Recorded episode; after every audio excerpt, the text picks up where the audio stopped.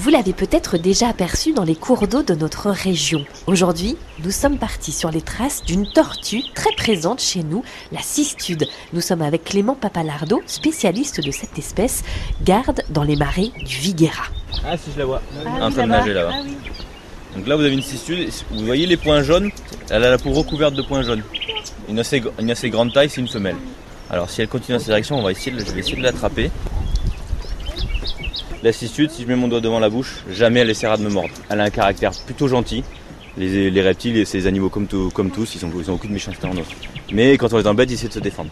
La cistude, euh, voilà, son moyen de défense en général, c'est d'uriner sur la main ou de, euh, voilà. Un peu d'anatomie, une carapace, donc euh, il y a un haut, un bas. Ça, c'est ce qu'on appelle la dossière.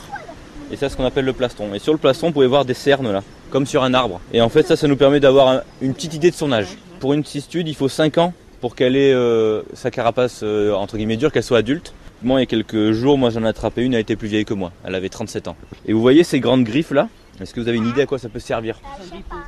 Pour s'agripper aux arbres, c'est ça. Et même des fois, on peut en voir sur les arbres à plus d'un mètre de haut. Et c'est là qu'on voit que malgré une carapace, elle est plus habile que nous. hein. Et on reconnaît les mâles et les femelles aussi euh, à la couleur de leurs yeux. Les mâles ont les yeux rouges en général. Elle a un prédateur en Camargue elle? Alors, elle a plein de prédateurs la cistude. Des renards et des blaireaux. Donc ils vont suivre les petites femelles cistudes. Ils vont s'asseoir à côté d'elle, ils vont la laisser faire leur nid. Et dès qu'elle sera partie, toc, ils vont déterrer les œufs, ils vont se faire une, une omelette. Et là, ça la dérange pas qu'on la retourne ça un la, peu dans tous ça la dérange un peu, mais c'est pour ça que je vais pas tarder à la relâcher parce que ça fait plus de 5 minutes.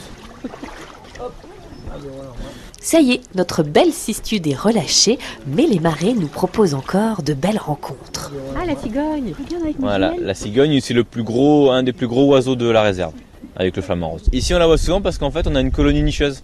On a 25 couples de, de cigognes qui nichent dans le bois là. J'ai vu une rainette qui a sauté. Ici, on a une rainette là. Hop, Ah elle oui. est sur la branche, voilà.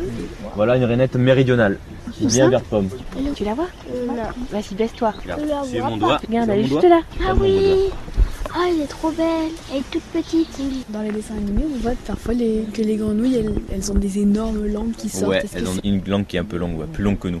C'est pas entièrement faux ce qu'on voit dans les dessins animés. ouais. C'est souvent basé sur, la nature. ouais. Pour retrouver l'intégralité de nos aventures avec les espèces emblématiques de la région, rendez-vous sur le site internet de France Bleu.